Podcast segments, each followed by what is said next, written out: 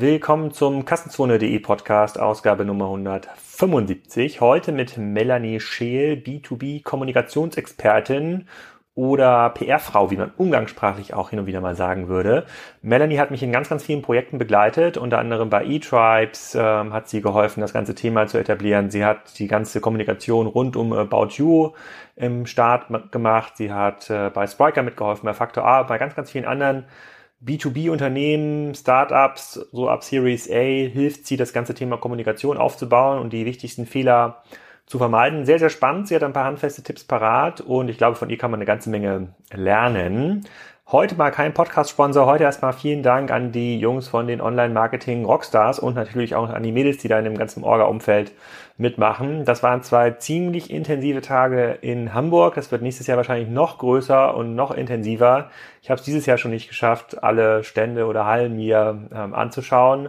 Aber es ist schon sehr, sehr cool, so ein Festival in Hamburg zu haben. Und es ist wirklich ein Festival. Und am meisten Erinnerung bleibt mir, glaube ich, der Shantycore, der direkt hinter dem Eingangsbereich ein paar Lieder äh, in den Raum geworfen hat. Das war ziemlich cool. Also wer es dieses Jahr nicht geschafft hat, im nächsten Jahr OMR 2019, da gibt es glaube ich schon Termine, sollte auf jeden Fall dabei sein. Und wer trotzdem noch Lust hat, auf Events in diesem Jahr zu gehen, der ist herzlich eingeladen zur Co-Talks Commerce in Berlin im April oder zum Digital Commerce Day ähm, zu kommen. Die ganzen Videos von Online Marketing Rockstars vom, vom Festival gibt's übrigens auch bei YouTube. Die habe ich verlinkt auf kassenzone.de. Viel Spaß jetzt mit dem Podcast mit Melanie Schiel.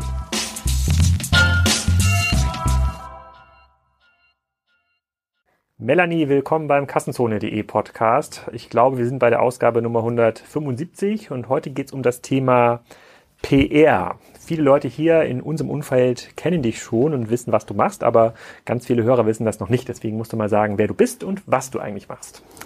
Genau. Ähm, ich bin PR-Beraterin und das Wort PR sollte man schnell einordnen. Damit wird sehr viel Ungutes verbunden, was leider auch zum Teil stimmt. Ähm, ich ähm, betreue seit ähm, mehr als zehn Jahren, seit ungefähr zehn Jahren ähm, Unternehmen und seit circa fünf Jahren sehr junge Unternehmen, Startups, Ventures, Corporate Ventures im Bereich Unternehmenskommunikation und Kommunikation.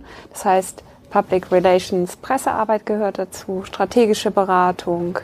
Ähm, dieser, diesen Themenbereich decke ich ab. Und mein Hintergrund ist äh, eigentlich schon sehr lange mit dem Wort digital verbunden, das ja immer wieder anders hieß. Ähm, also gestartet bin ich in der New Economy und habe damals auch geschrieben. Also ich bin Geisteswissenschaftlerin, das merkt man meiner Arbeit manchmal auch an, das wirst du ja auch wissen. Das stimmt. Äh, und sehr auf Inhalte und saubere Sprache fokussiert und fundierte Dinge. Äh, und habe dann äh, zuerst über die New Economy geschrieben, später ähm, mit ein bisschen Agenturerfahrung dann auch mich selbstständig gemacht, habe kleine Firmen am Anfang betreut, Social Media Agenturen, diese Dinge. Also habe so alle Stufen der Digitalisierung ähm, miterlebt seitdem und habe dann aber auch für große Unternehmen wie Guna und Ja gearbeitet, dort digitale Projekte mit angestoßen, mitgetragen, erst frei, dann fest. Und so haben wir ja uns ja auch kennengelernt, sehr ungewöhnlich. Genau, die, die Leute fragen ja immer, oh, Spriker ist überall in den Medien, alle reden über Spriker, wie macht ihr denn eigentlich PR? Deswegen haben wir gesagt, komm, wir müssen Melanie einmal einladen. Ähm, wir arbeiten jetzt schon so lange ähm, äh, mit, miteinander und das angefangen hat das Jahr 2013, ähm, eigentlich nach nach dem Verkauf von Net Impact an die ähm, Otto-Gruppe, als wir gesagt haben, jetzt starten wir mit eTribes, äh, dem neuen Beratungsgeschäft und das muss mega durch die Decke gehen. Komm, wir brauchen jemanden, der das in die Zeitung bringt. Ne? So hat das ja quasi unsere Lernkurve auch angefangen mit,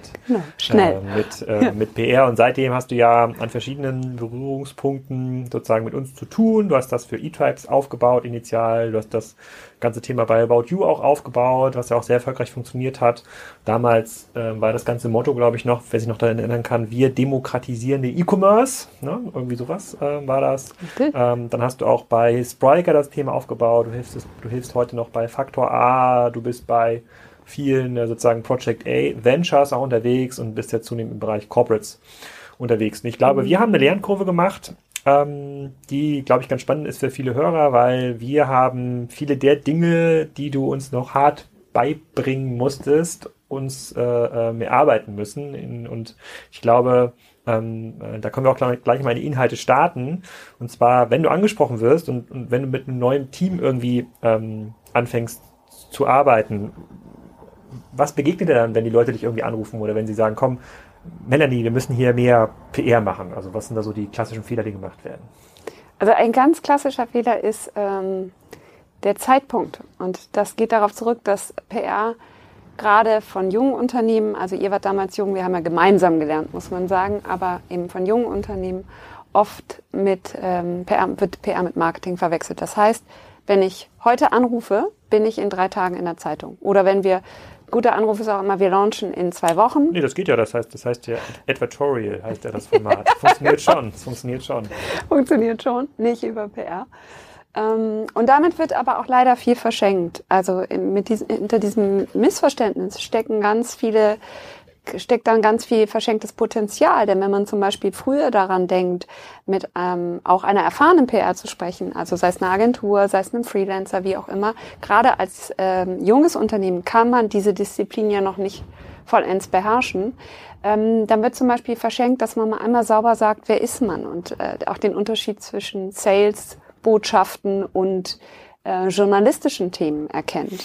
Kann man das ein bisschen griffiger machen? Also nehmen wir mal jetzt ein Beispiel Business, mit dem du vielleicht nichts zu tun hast. Also angenommen, es fängt jetzt hier ein neues Möbel-Startup an. Ja, mhm. irgendein, irgendein Möbel, Büromöbelhändler. Ja, der sagt, ich möchte jetzt den Büromöbelmarkt revolutionieren. Im B2C-Bereich mhm. gibt's das schon mit Home24 und Westwing und jetzt mhm. Wayfair. Ich möchte es jetzt für Büro Möbel machen. Ich habe jetzt hier 10 Millionen eingesammelt mhm. zum Beispiel oder 5 Millionen und äh, mache jetzt hier ein ganz großes Lager. Also was, was, ist, was ist deren Erwartung oder was ist deren, was ist deren klassischer Fehler? Was beobachtest du da? Also es gibt natürlich Unterschiede. Es gibt äh, da, auch der Markt hat sich äh, ist ein bisschen erwachsener geworden. Ich habe äh, zum Teil da sehr, sehr intelligente junge Gründer, die auch extrem lernbereit und vorinformiert sind. Aber ein klassischer Fehler wäre zum Beispiel, ähm, was oft und ganz natürlicherweise vorherrscht, ist totale Innensicht. Also ähm, die würden sich vielleicht vermarkten darüber, dass sie sagen, wir sind jetzt, ähm, kann man nicht bei TechCrunch anrufen und sagen, wir sind das Westwing für Büromöbel. Ja. So, eigentlich das, ganz geil. Eigentlich ganz geil. Äh, funktioniert dann, wenn man schon so ein bisschen was vorweisen kann, funktioniert dann, wenn man eine genaue Zahl, was Deutsche ungern tun zur Investitionssumme, also sprich nicht Seed und nicht Papi hat etwas gegeben, nennen kann. Ähm, Erstmal finde ich, ist das aber schon eine gute Formulierung. Viele würden starten und sagen, wir sind. Ja, aber reicht das noch? Also würde sagen, angenommen, das hat jetzt wirklich fünf Millionen bekommen. Ähm, ist das noch spannend genug, um zu TechCrunch zu kommen oder zu irgendeinem anderen Medium? Das ist eine Mischung aus qualitativ und quantitativ, würde ich sagen. Wichtig ist, dass man Zahlen nennt. In UK ist das üblich und wird auch verlangt. Ähm, dieses so und so stelle ich, äh, diese deutsche Dezentheit ist da für die langweilig. Vor allen Dingen, man muss äh, wissen, man dringt ja durch zwei Hunderte von Anfragen dort pro Tag. Da muss man ja. erstmal durch.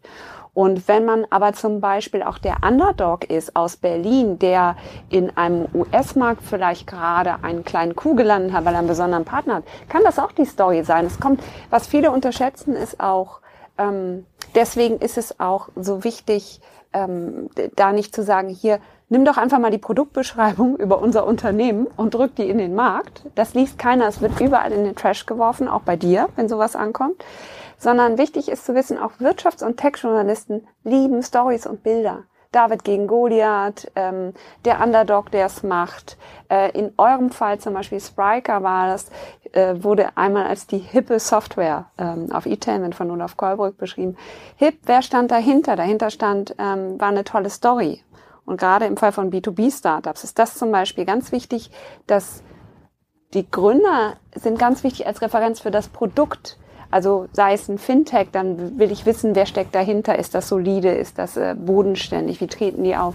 Bei euch war es sehr interessant. Ihr habt mit Fabian Wesner einen der Vorzeigearchitekten der deutschen Digitalszene äh, an Bord gehabt, der das aus der Praxis heraus entwickelt hat, unter dem Dach eines erfolgreichen Investors. Ähm, ihr beide, ähm, Nils und du, ihr wart im E-Commerce angesehene Berater und Strategen schon. Also da, das ist so das Traumrezept eigentlich. Das muss kommuniziert werden. Aber auch ihr habt ja am Anfang oder wir haben ja auch am Anfang oft erfahren, dass das Wort Framework nicht so gut ankommt in diesem Ja, das kommt super an. Das ist auch inhaltlich immer noch total korrekt und ich würde es jederzeit wieder tun, äh, möchte ich an dieser Stelle sagen. Äh, aber vielleicht noch mal ein Stück zurück zu dem B2B-Möbel, äh, Möbel-Startup. Also genau. du sagst, man braucht irgendwie eine Story. Hm, jetzt hat das, sind das vielleicht jetzt ähm, zwei, also zwei Gründer oder drei Gründer oder eine Gründerin mit ähm, nicht so viel Background, wobei ich, wir können auch mal auf das Thema Gründerinnen kommen, sozusagen, das ist irgendwie gefühlt, hm. geht das momentan eher durch die, ähm, sozusagen durch die Decke. Hm. Ähm, aber das Möbel, Startup, was hat denn das für eine, was hat denn das für eine Story? Es hat jetzt fünf Millionen bekommen, ist wirklich so eine Art Westwing für, also für, es gibt ja auch fairerweise so Büroeinrichter oder die sich dort so ein bisschen positionieren, die ein bisschen schicker sind. Also schlägst du dann die Story vor oder machst du im Grunde genommen, sorgst du erstmal für eine Pressemappe oder Pressefotos? Wie, wie sieht denn dein, was machst du denn eigentlich? Also klar ist äh, erstmal die Basisarbeit. Das, was du eben erwähnt hast, Fotos, eine Vita, das muss nicht aufwendig sein. Ich gucke, was da ist, mhm. womit kann man arbeiten. Startups wollen nicht Tage und Millionen investieren in so ein Presskit. Ähm, aber es sollte schon saubere Fotos, gute, vorteilhafte Fotos. Nicht alle in hellblauen Hemden von der Backsteinmauer. Das ist nun auch wirklich aufgrund der Sinne nicht mehr äh, zu unterscheiden, wer wer ist. Ähm, das ist Basisarbeit, das würde ich machen. Bei einem, bei einer solchen Sache wie dem Westwing für Büromöbel liegt eigentlich schon eine Story in der Luft. Da müssen die Gründer gar nicht viel mitbringen. Wenn man sich anschaut, was gerade wirklich in allen Medien präsent ist und für Unternehmen extrem wichtig ist, ist das Thema neues Arbeiten, neue Arbeitsformen. Das heißt, ähm, wie docken diese, wie dockt dieser Anbieter an diese äh, Veränderung der Arbeitswelten an, an Coworking Spaces, an sind da Kooperationen auch möglich? Macht man mal ein Co-Interview zum Beispiel mit einer Coworking-Kette? Ähm, was hat man einen Architekten oder einen Designer, der was dazu sagen kann? Aber auch, ähm, was war der Anstoß? Was war die Gründerstory? Wahrscheinlich hat jemand gesagt, das, was wir hier bestellen können, ich kann auf den Dingern nicht sitzen, ich kann meinen Nachbarn nicht sehen. Warum ist das so? Also da gibt es eigentlich immer was zu erzählen, gerade im, jetzt in dem, unter dem äh, Stichwort New Work, wo auch sehr viel heiße Luft ist. Also kann man auch sehr fundiert äh, einsteigen in diese Dinge. Wäre es mal interessant, konkret zu hören, was macht ein West Wing für Büromöbel? Haben die auch ein bestimmtes Konzept? für verschiedene Arbeitswelten, die sich verändern. Okay, angenommen, du hilfst jetzt dem Team, du hast jetzt so eine Story entwickelt, sozusagen dieses mhm. New Work und man kann den Sitznachbarn nicht sehen, schlecht für die Kommunikation, was auch immer, also irgendwas, was glaubwürdig ist oder wo, wo, man sagt, das könnte irgendwie durchdringen. Ähm, ich sag nicht, dass die Story das jetzt ist, ja. Ja, aber vielleicht ist sie das ja. Ähm, was machst du dann? Suchst du, suchst du dann passende Medien aus? Suchst du dann bei TechCrunch den Redakteur, der über sozusagen Homo Living schreibt? Oder guckst du beim Handelsblatt oder beim Spiegel, ähm, wer ist denn dafür eigentlich zuständig und versuchst dir das anzubieten? Ist das dann so eine Art Mittelsmann-Position, die, die du dann hast? Das ist zum Beispiel eine Sache, das ist ähm, mir ganz wichtig, auch wenn es gegen meine Interessen eigentlich ist oder sein würde, im Zweifel, ähm, nicht nur der Mittelsmann zu sein, sondern ich würde immer gucken, äh, natürlich gehe ich am Anfang auf Redakteure zu, weil ich die Kontakte habe. Ja. Aber genau diese Erfahrung hast du ja auch gemacht und da erntest du ja auch die äh, Früchte deiner Arbeit, versuche ich den Kontakt direkt zu den Gründern herzustellen. Am Anfang würde ich auch äh, immer raten, fangt klein an, baut euch mal eine Stimme auf, führt mal Hintergrundgespräche mit Journalisten, bei denen es vor allen Dingen um ein Kennenlernen geht und daraus, darum einen Strauß an Themen auszubereiten und dem Journalist Wissen zu vermitteln, das er für seine Geschichten braucht. Vielleicht entsteht nicht sofort daraus ein Artikel, aber dieser Journalist wird auf diesen Experten gerne wieder zurückgreifen und dann entsteht vielleicht einen Monat später ein Artikel daraus oder zwei Monate oder man wird eingebunden in eine Story. Allein das ist schon sehr, sehr viel wert. Das ist wie eine lebendige Pipeline. So. Also das zweite echte, ist, echte Public Relation, also sozusagen Beziehungsaufbau. Aber geht ja. das denn? Also ich, ich meine, es gibt ja nicht nur ein Büro Westwing für Büromöbel, es wird ja irgendwie 100 geben, so und mhm. fünf kommen vielleicht auf so eine Story. Also ähm, die teilen sich ja einen sehr, sehr begrenzten, eine sehr, sehr begrenzte Aufmerksamkeitsspanne. Ne? Ja, es kommt drauf an, was das für eine Story ist. Also ähm, natürlich, das tun sie, ja. Es wird auch nicht jeder äh, der Lieblingsexperte des Handelsblattredakteurs für dieses ähm, Ressort sein. Nee, das bin ich ja schon. Das, das, das, das diese Position will ich auch hart verteidigen. Also. Der Titel ist ja schon besetzt, ja. ständig. Ähm, aber das hast du ja auch, die Erfahrung haben wir ja auch gemacht. Du hattest ja schon deinen Blog Kassenzone. Das war damals noch nicht ganz so oberfamous wie jetzt. Ähm, ja. Äh, aber es war ja auch schon gut besucht. Äh, ich würde auch immer prüfen, ist es sinnvoll, und das sollte jedes Startup sich fragen, haben wir Kapazitäten, Leidenschaft ähm, und genug Stoff sowieso im Unternehmen, dass wir auch, oder sind wir, haben wir zum Beispiel, hat einer der Gründer eine riesen Followerschaft auf LinkedIn oder Twitter, dann bietet es sich an, auch eine eigene Stimme und ein eigenes ja. Fachblog zu schaffen. Und darüber sich auszuprobieren. Aber es dauert ja immer so lange. Ich meine, die Leute, die da irgendwie jetzt gerade eine Finanzierungsrunde eingesammelt haben, 5 Millionen, 10 Millionen, 3 Millionen, was auch immer, ähm, die wollen ja Ergebnisse wahrscheinlich innerhalb der nächsten drei Monate. Jetzt so einen eine Finanzierungsrunde ist eine ganz andere Situation. Also mhm. da hat man die News auf der Hand. Das sind zum Beispiel auch harte News. Finanzierungsnews sind harte News. Wenn man die Zahlen sagt da kann man, in Deutschland kann man, auch wenn man nicht gerade auf TechCrunch sein muss, kann man in Deutschland bei der Gründerszene, ähm, eigentlich ist es auch mittlerweile üblich, Zahlen zu sagen und es ist auch gut. Da geht es eher darum, das nenne ich immer für mich zum Beispiel ein KPI, weil alle immer nach Clippings fragen, ist ein qualitativer KPI. Mit welchen Begriffen werde ich verbunden in dieser Finanzierungsrunde? Bin ich da das Westwing für Büromöbel, das Hundertste oder Zehnte? Oder bin ich ähm, Architekten der neuen Arbeitswelt? Sammeln so und so viel von dem und dem Investor ein, der über sie das und das sagt. Hm. Da geht's wirklich um Begrifflichkeiten, um Hintergründe, um knackige Zitate, aber auch darum zu sagen, ähm, habt ihr alles abgestimmt mit euren Investoren? Das sind oft auch so Basisfehler, die gemacht werden. Ja. Das ist ja auch rechtlich wichtig. Da geht's um Timings. Also äh, zum Beispiel ist das auch eine Sache, ähm, man muss unterscheiden, bin ich ein Pizzalieferdienst oder ein Fintech? Ein Fintech hat zum, oder stecke ich in einer Finanzierungsrunde oder kommuniziere ich nur einen Marketingchef, ähm, was sich auch nicht so wirklich lohnt im neuen. Ähm, einige Situationen sind sensibel und da kann eine 27-jährige Kulturmanagement-Absolventin ganz schön Schwitzen kommen, ähm, wenn sie auf einmal eine Krisensituation managen muss. Genau, also ich glaube, alles, was sozusagen klassisch Projektmanagement ist, ich glaube, das kann man gut lernen, aber das andere basiert ja auf Erfahrung. Vielleicht kannst du, ähm, nehmen wir mal, das, ich denke mal, das größte PR-Event wird ja gewesen sein, dass äh, die About You-Gründung. Also zumindest kann ich mich daran erinnern, ähm, als äh, das war ja richtig mit da war ja tatsächlich eine Location war irgendwie dabei und Catering mhm. und ein richtiges Programm und jeder hat einen USB-Stick bekommen, also richtig professionell. Also was gab es in der Spriker E-Tribes Historie, glaube ich, noch nie. Ich sagen, da gibt's mal Kekse vielleicht für einen Redakteur. ähm, aber wie, kann man sich das vorstellen? Wenn man so ein großes, klar, das war jetzt auch eine spannende, sozusagen irgendwie Tarek irgendwie irgendwie spannend als sozusagen das E-Commerce-Wunderkind und dann war noch dann Benjamin Otto dabei und äh, ja. Bett so als das IT-Brain hinter dieser ganzen Plattform und Hannes Wiese. Äh, das war schon ganz irgendwie spannend, aber was steckt denn hinter so einem, hinter so einem Launch? Also da wird man ja wahrscheinlich schon fünfstellige Budgets brauchen, alleine für das ganze Thema Einladungsmanagement, Catering, Setup und mehrere gefühlt 100 Tage Arbeit gehen wahrscheinlich da rein von einem großen Team. Oder sehe ich das falsch? Ich weiß es nicht, also ich, ich, hab, ich, ich, ich, ich weiß es wirklich nicht. Ich habe Tarek auch nie danach gefragt, also ich, mich interessiert es. Also äh, 100 Tage Arbeit hätten wir gar nicht gehabt. Das Team bestand, das PR-Team zumindest bestand aus mir und meiner Mitarbeiterin, die heute auch das, ähm, die PR leitet bei About ja, You, Musha da. Genau, und das war äh, toll, mit ihr zu arbeiten. Aber wir hatten Unterstützung und da muss man sich halt fragen, was leisten wir, was müssen wir in unseren Händen halten, was leisten andere. Mhm. Und ähm, nun war About You ja ein bisschen grundfinanziert, kann man sagen, von der Otto-Gruppe. Aber die Ansage war eben, hast du, was war die Herausforderung? Die Herausforderung war ein Satz, der Otto, die Otto-Vorstände kommen.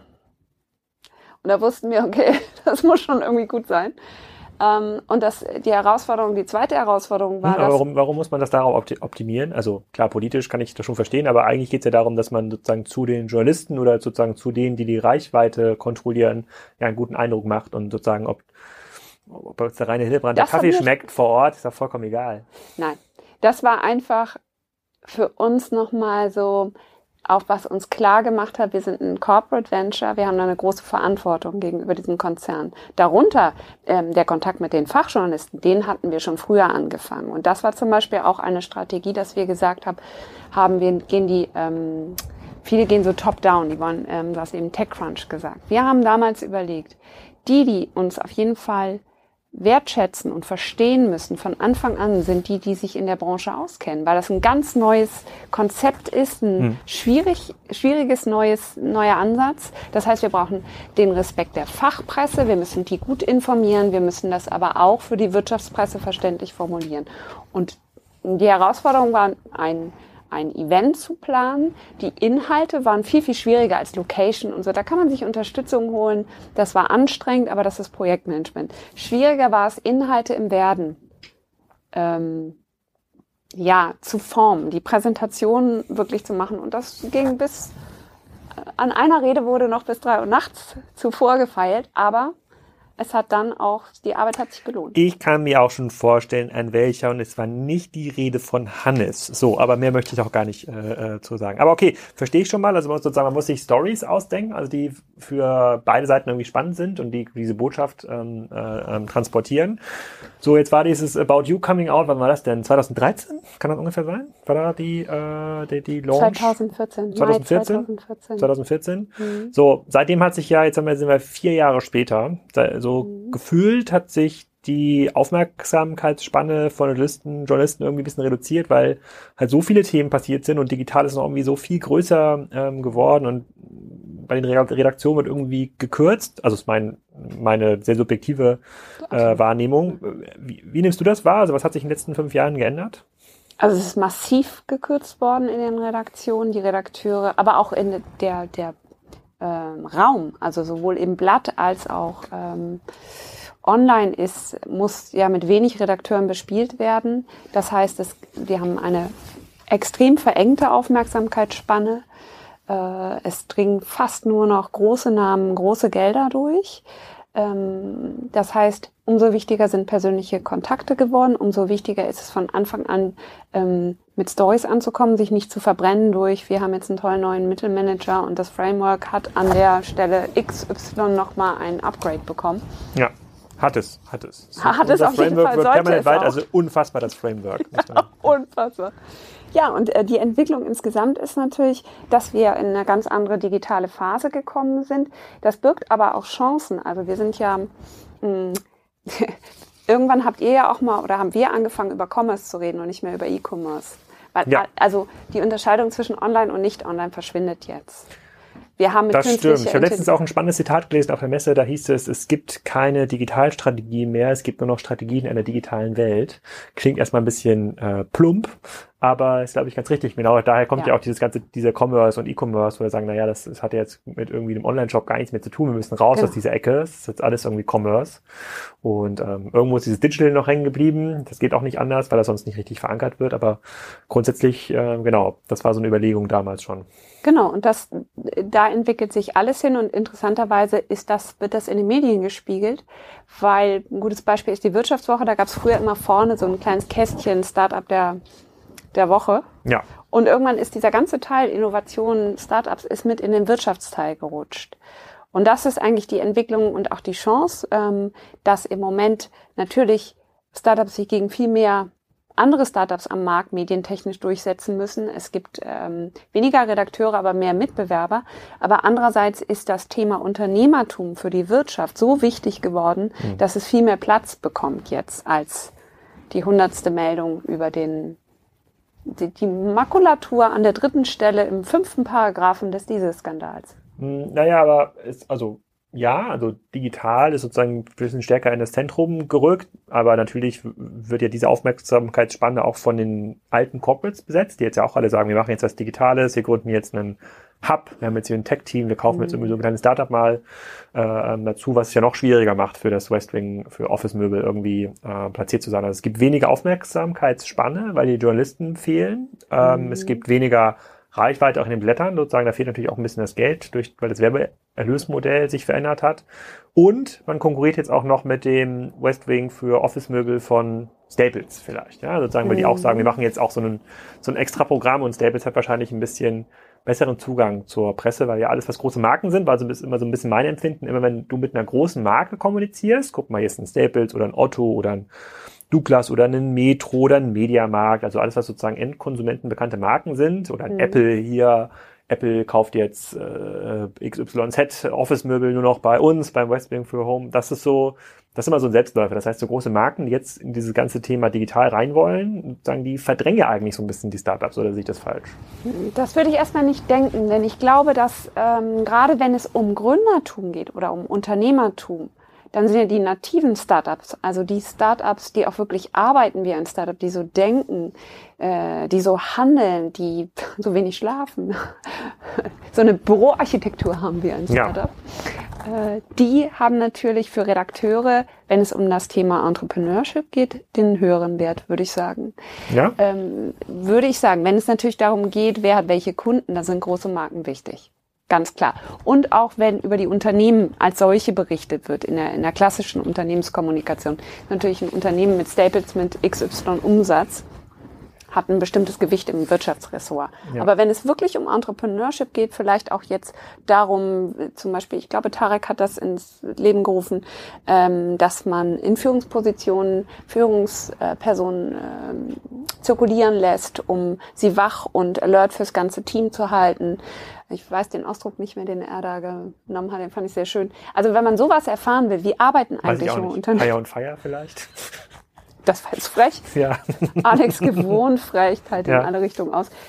Das hätte ich dir zum Beispiel verboten. Ähm, nein, hätte Nee, aber ich meine, ich, ich finde das, also find, das eine ist ja quasi das im Team zu machen, dass Führungspersonen so gewechselt werden, aber ich glaube es.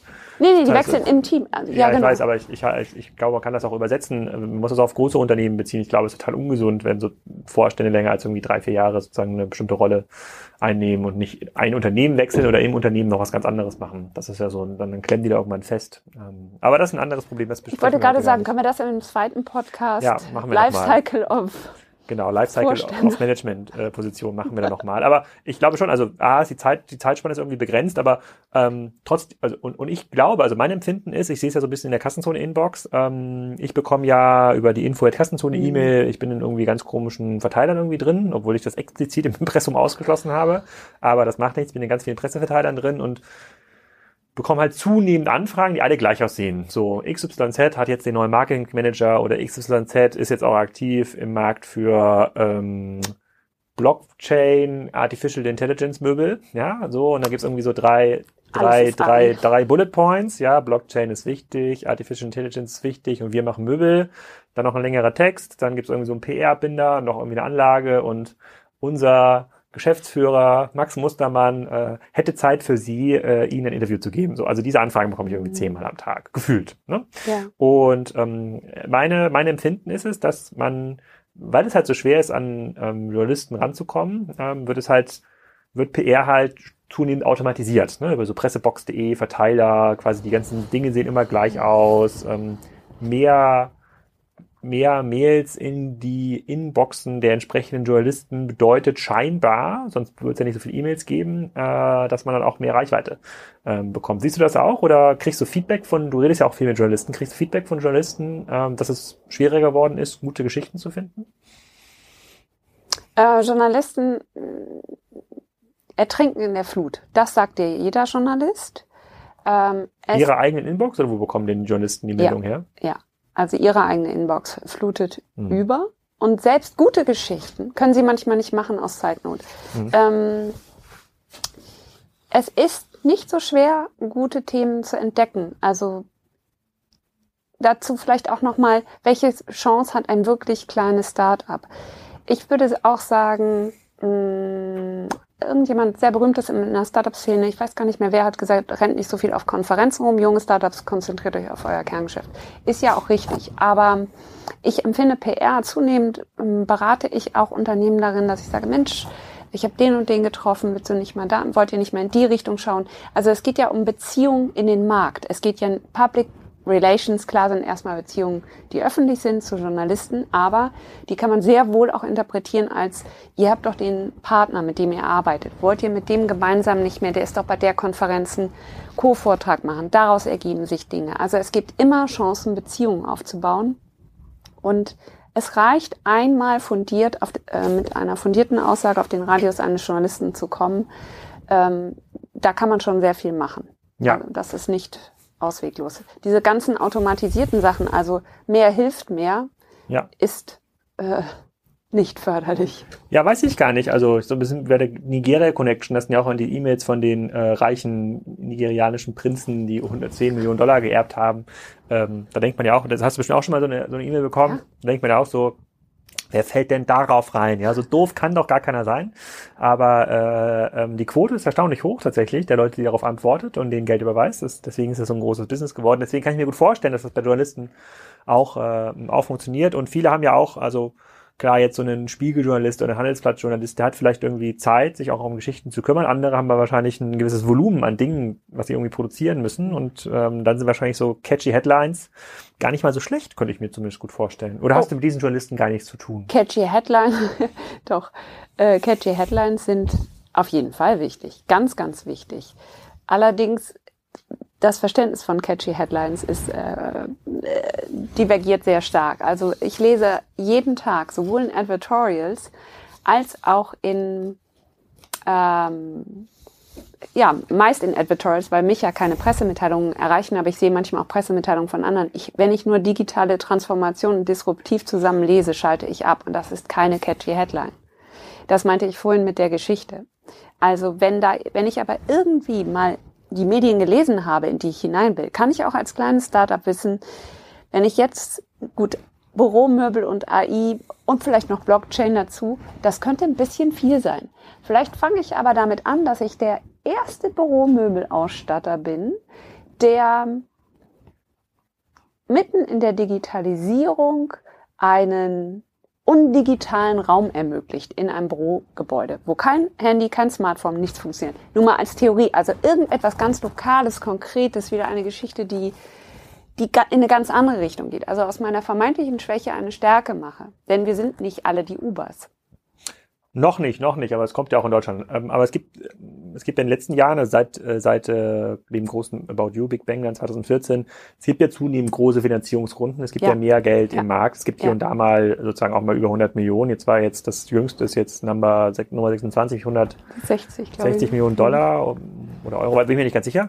Ähm, also da gab es schon eine ganze Menge und ich glaube schon, dass ich glaube, im Silicon Valley kannst du jetzt mit einer 2 Millionen Runde jetzt auch nicht mehr groß bei TechCrunch anklopfen. Das interessiert, glaube ich, keinen mehr. Das ist ja so wie 200.000 Euro hier, so, so Mom-and-Pub-Finanzierung. Ich glaube, das wird, das wird schon schwer. Mhm. Aber gibt's dann, gibt's auch Dinge, wo du sagen würdest, mh, hm, wenn jetzt der und der anklopft, ähm, schwierig, also schwierig generell für dich vielleicht den oder diejenigen zu vertreten als Business oder schwierig, weil du sagst, nee, das Thema, das ist so schwer überhaupt ähm, an den Mann zu bringen, das ist so schwer überhaupt eine Relation aufzubauen, ähm, dass du dann ähm, ablehnst?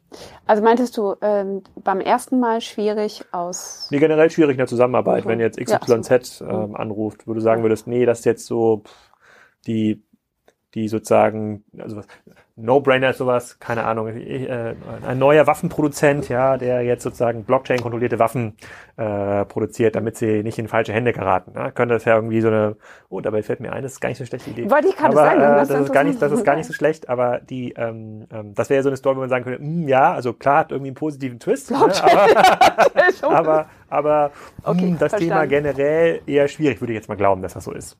Gibt's sowas oder hast du das oft? Ähm, aus ethischen Gründen würde ich äh, Dinge ablehnen, klar. Ähm, und das muss nicht gleich mit Waffen zu tun haben. Äh, das geht schon so weit, dass ich Dinge ablehnen würde, bei denen ich das Gefühl hätte, Mitarbeiter werden schlecht behandelt und ist bekannt im Markt so. Mhm. Ähm, oder es herrscht eine Hire-and-Fire-Mentalität oder eine Goldman Sachs-Mentalität. Obwohl Goldman Sachs ist ja nicht mehr gefährlich. Der äh, Co-Chef regelt ja jetzt unseren Finanzmärkte, deswegen ist er auch in der Regierung. Ja, ja. das ist ja nicht mehr so schlimm. Das mache ich mir ganz unbeliebt. Also, um nicht als die rote Zora zu gelten. Ähm, ich würde, ich lehne viel ab, wenn ich merke, und ich möchte, bin, kann es mir nicht leisten, eine Diva zu sein, das will ich auch gar nicht. Ich würde ein Startup nie ablehnen, weil es klein ist, im Gegenteil. Ähm, das können so spannende Geschichten sein, wenn da intelligente, engagierte Gründer sind, macht das irre Spaß.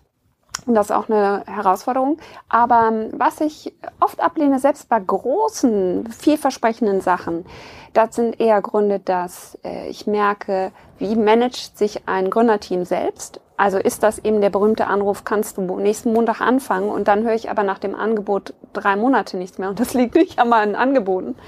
Ähm, also wie ist, wie ist der Respekt, wie ist der Umgang, wie oder auch zum Beispiel Sätze wie, ja, dann kannst du ja schon mal mit der PR anfangen, ja, aber dann bräuchte ich auch ein Briefing und ne, ein bisschen unternehmensstrategische Sachen, ein Pitch-Deck. Nö, brauchst du ja nicht für die PR. Da würde ich jeder PR empfehlen, nein. Und jedem Startup, ihr braucht informierte PRs. Hm. Okay, aber wie kann man sich das vorstellen? Wie sieht denn so ein Basispaket aus? Also mit wie viel, du sagst ja, du berätst ja dann viel oder hilfst den Leuten dann auch erstmal zu verstehen, was PR ist und wie, wie man diese Relations aufbaut und was eine Story sein kann. Das ist, glaube ich, für viele auch, ähm, nicht nur Startups fällt mir ein, auch für viele Corporates ist das, glaube ich, ähm, eine hilfreiche, eine hilfreiche Tätigkeit. Aber kann man das in einem Tag in der Woche machen oder ist das so ein Dreitages-Workshop oder wie sieht denn so eine Zusammenarbeit klassischerweise aus? Also ich versuche immer sowohl eine Economy als auch eine Business-Version anzubieten. Ähm, man kann das auch in Bausteinen modular anbieten. Ähm, generell, also vielleicht eins vorweg, ähm, Startups, die gute ähm, äh, Arbeit haben möchten, müssen dafür ganz normal bezahlen, wie andere Menschen auch. Und das habt ihr zum Beispiel von Anfang an getan. Ihr habt äh, Arbeit wertgeschätzt. Das ist ganz, ganz wichtig. Also Warum? was wird dir denn sonst angeboten? Anteile? Nein. Aber schon manchmal so dieser Bootstrapping-Ansatz. Oh, wir haben 500 Euro, lass uns dieses Jahr ein bisschen rocken und vielleicht können wir mal was für dich tun. Das sind so Sachen, davon Ja, 500 Euro ist auch eine ganze Menge Geld. Ja, ja für einen Shopping Queen. Ja. Ähm, also äh, das würde ich schon mal sagen. Dann kann man sagen, wenn jemand wenn ich merke, wenn zum Beispiel jemand sagt, wir machen Büromöbel mit AI und Blockchain und dann dauert es 30 Minuten und ich habe immer noch nicht verstanden, wie das Geschäftsmodell funktioniert, geschweige denn, welche Rolle äh, dieses Startup am Markt einnimmt, dann würde ich schon vorschlagen, lass uns mal einen kleinen Halbtages- oder Tagesworkshop machen, ja. mindestens. Und so ein Workshop, ähm, das ist dann ein Tagesworkshop im Tag Vorbereitung, Tag Nachbereitung. Ähm, das ist dann ähm, im unteren, was ist denn das, vierstelligen Bereich äh, ist aber wichtig. Ähm, oder man sagt, oh, da ist ein Startup, die haben aber schon, und da steige ich ja typischerweise ein, die sind so um die Series A Finanzierung, die haben schon ähm, sich mal Gedanken gemacht über ihr Messaging, die haben ein paar Fotos und so. Äh, da kann man dann schneller zusammenkommen. Und da würde ich aber sagen, ähm, gerade am Anfang ist es wichtig, dass man ein bisschen sich austauscht, zusammensitzt. Das ist Zeitinvest, Presserecherche, das muss ja alles mit da rein. Ich würde keinem Startup zu dicken Retainern am Anfang raten, aber es sollten schon ein paar Tage im Monat sein und ein bisschen mehr als vier Grad am Anfang in der Aufbauphase. Wie sieht denn dein sozusagen Tagesablauf oder dein ähm, tägliches Geschäft in der Pflege der journalistischen Beziehung aus? Hast du, hast du so ein Set an 10, 20, 30, 40, 100 Journalisten, die du regelmäßig auch triffst zu Hintergrundgesprächen, um sie zum Markt zu informieren? Oder haben Journalisten zu bestimmten Themen eigentlich immer ihre festen Ansprechpartner? Ähm, das ist natürlich ein, ein Luxus, äh, wenn man das erreicht, dass man wirklich auch äh, wahrgenommen wird als jemand, den man anrufen kann, wenn man eine Frage hat und sich sicher sein kann, er vermarktet nicht nur seine drei Hauptkunden, sondern hm. hat vielleicht noch andere Ideen. Genau das versuche ich zu machen. Ich komme, deswegen habe ich vorhin auch gesagt, ich bin Deswegen macht es auch für dich Sinn, mehr als einen Kunden zu haben, weil du mehr anbieten kannst oder quasi genau, breiter aufgestellt bist. Ich möchte auch ein Netzwerk haben, mhm. auf jeden Fall. Äh, das reicht auch über, also ich vermittle auch Menschen, die nicht, die mich nicht bezahlen. Das stärkt meine Beziehung. Deswegen, ähm, das würde ich auch immer. Aber das kann man nicht buchen. Das Netzwerk? Nee, aber ich kann jetzt, ich könnte jetzt, wenn ich das so höre, ich sagen, okay, äh, schreibe ich Männer mal eine E-Mail und gebe mir mit, guck mal hier, ich mache jetzt hier, keine Ahnung, Blockchain für was auch immer, Kaffeetassen. Nimm das mal mit. Nimm das ja? mal mit, aber genau. umsonst, okay? Genau, das, das ja nicht. Nein, nein, nein. Also das ist wirklich so mein Netzwerk, was ich drumherum pflege. Menschen, die ich entdecke, Startups, die ich entdecke, die ich gut finde, die ich auch untereinander verbinde. Wie entdeckst du Startups?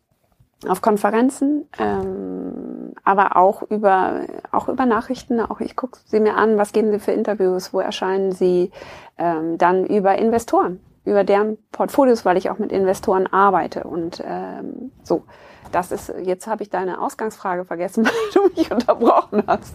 Nee, das also, ist schon die Frage, also haben Journalisten ein festes Netzwerk ja, oder hast du einen ja. festen Journalistenkreis?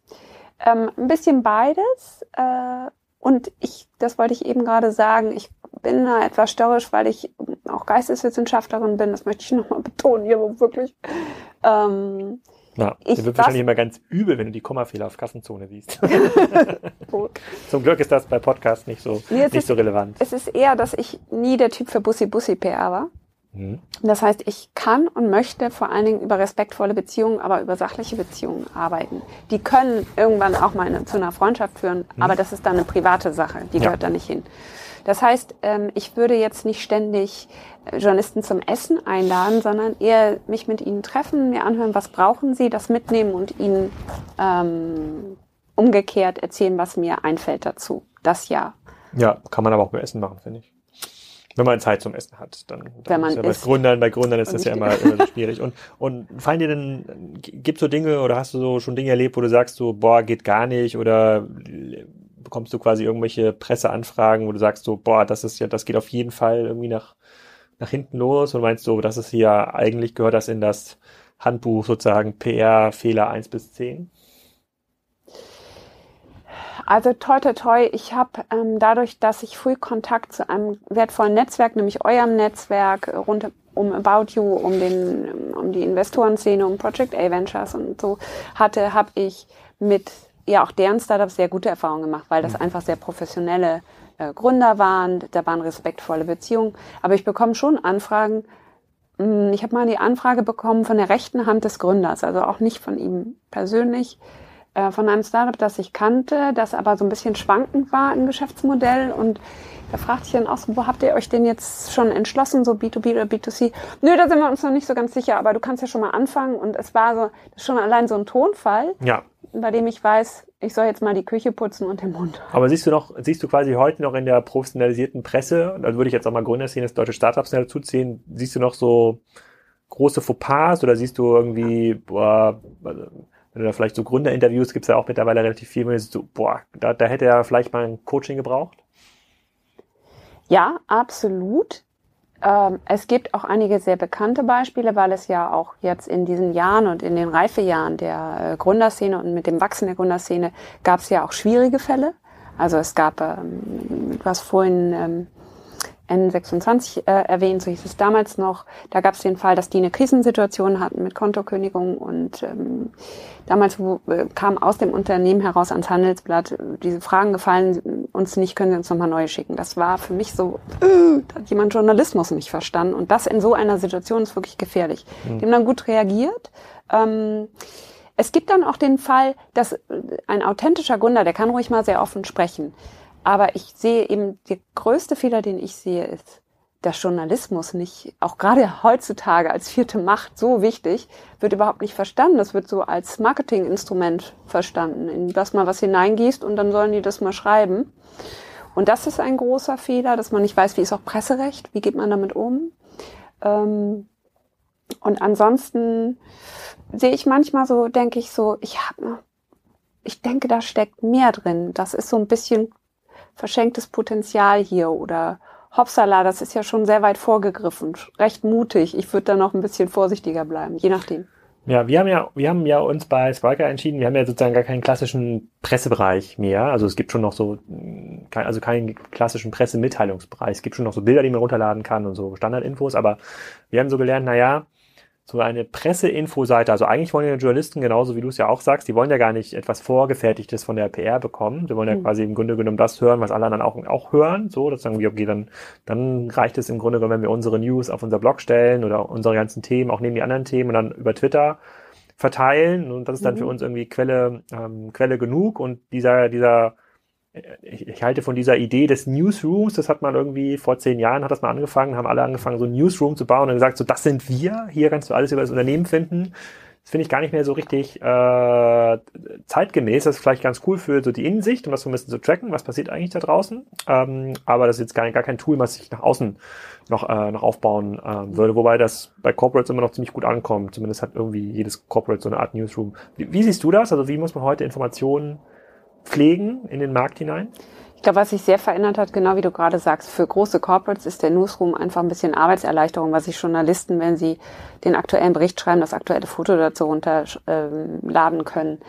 Aber ähm, diese großen Pressebereiche und äh, das wird über uns geschrieben oder so Karteileichenblogs oder so. Also Kassenzone ist ein bisschen über dem Radar. Ähm, das ist nicht mehr, nicht mehr zeitgemäß, denke ich. Äh, was sich sehr verändert hat, was sehr interessant geworden ist, sind ähm, Netzwerke, zum Beispiel wie LinkedIn oder Xing. Die haben ja Netzwerke, also Business-Netzwerke, nehmen, werden ja zunehmend auch, die beschäftigen Content-Redaktionen, ähm, also Menschen, die äh, vorher im Journalismus waren und jetzt daran arbeiten, eben Inhalte dort zu vermitteln, Themen aufzubauen, Portale aufzubauen. Und äh, Business-Netzwerke können durchaus eine ganz wunderbare Funktion da übernehmen. sehe ich, also finde ich sehr, sehr gut. Also es ändert sich alles so ein bisschen, so ganz bisschen PR, wie das mal damals war. Und ich, ich kann mich noch ziemlich an, gut an unsere ersten äh, Gespräche erinnern.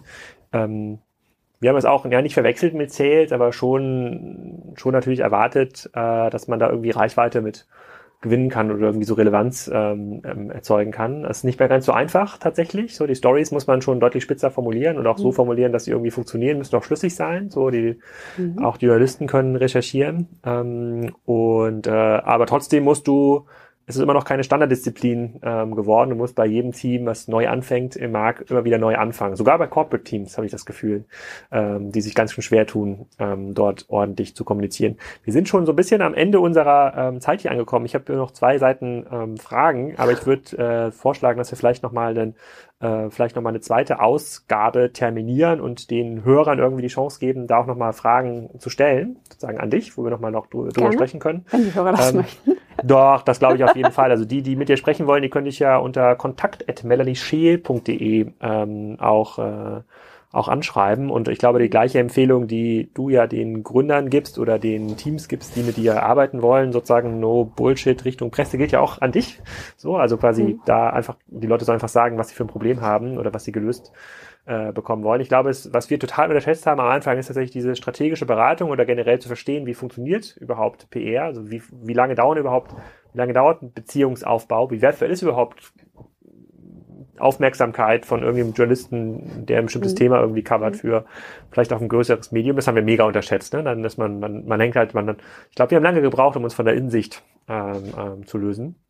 Jetzt haben wir natürlich so ein bisschen Startvorteil, mit, weil wir so viele Sachen irgendwie machen und jetzt auch so viele Leute kennen, aber ähm, ich glaube, ähm, man kann, glaube ich, eine Menge Geld sparen, äh, wenn man ähm, mal die richtigen Leute fragt. Naja, ich habe ja auch in, der, in diesen Jahren auch mit euch sehr viel gelernt, weil ich äh, damals gab es mehr Blätter, mehr Journalisten, das war alles so ein bisschen einfacher mhm. noch. Ähm, das hat sich zunehmend verengt und ähm, es ist wirklich äh, tatsächlich über die Jahre erst versteht man immer mehr, in welche Richtung entwickelt sich der Markt und ähm, sicherlich ist es schwerer, aber ich habe auch die positiven Effekte von PR gesehen. Also gerade nicht nur in sensiblen Situationen, auch in guten Situationen. Was kann ich steuern? Wie fein ist das als Feedback-Instrument? Ich meine, gerade ihr habt immer viel gemessen, habt euch angeguckt, was passiert. Ich habe mit Tarek Müller gearbeitet. Das sind alles, da herrschte immer diese Demo zu sagen, okay, ah, dieser Kontakt hat das gebracht. Äh, wie hat der, der Journalist, was hat der gefragt? Was hat den besonders interessiert? Ja. Was habe ich dadurch gelernt? Wie wird mein Produkt draußen im Markt gesehen? Das ist ein ganz feines Instrument PR für Risiko- und Erwartungsmanagement, für Feedback. Also da steckt ganz viel drin, was man so nicht sieht, wenn man sagt, auch können wir morgen auf Gründerszene sein? Kann man, kann man. Da gibt's glaube ich, Advertorials, die man buchen äh, kann. Das ist nicht ganz billig. Ja? Man versucht ja dann über PR das deutlich billiger zu erzeugen, aber das ist dann, glaube ich, der falsche Ansatz. Vielen Dank erstmal für deine Zeit an dieser Stelle. Wir ähm, öffnen nochmal die Fragerunde im äh, What's Broadcast Channel, also in unserer WhatsApp-Gruppe. Da kann man dir nochmal Fragen stellen. Du antwortest sicherlich auch auf die Fragen im Kassenzone-Beitrag, wenn er denn live ist. Ja. Das dauert jetzt. Wir starten ja gleich hier ins Online-Marketing Rockstars Festival. Äh, wir nehmen ja direkt davor ähm, auf. Das ist auch eine Gelegenheit, wieder neue coole Startups kennenzulernen. Gehe ich mal auf, du bist ja auch da. Sozusagen, du wohnst ja sogar. Ich, ich wohne da eigentlich. Du wohnst, äh, du wohnst ja sogar da. Insofern vielen Dank und äh, bis zum nächsten Mal. Vielen Dank. Wenn euch das gefallen hat, dann schreibt einfach eine E-Mail an Melanie unter kontakt.melanieschiel.de. Ich habe die E-Mail-Adresse auch verlinkt in den Show Notes. Und wenn ihr dann noch drei Minuten Zeit habt, dann schreibt bitte eine Bewertung bei iTunes für diesen Podcast. Das ist immer ganz hilfreich, damit der Podcast gefunden wird und auch andere Leute, deine Freunde zum Beispiel, in den Genuss kommen, diese Gespräche zu verfolgen. Jetzt erstmal schöne Woche.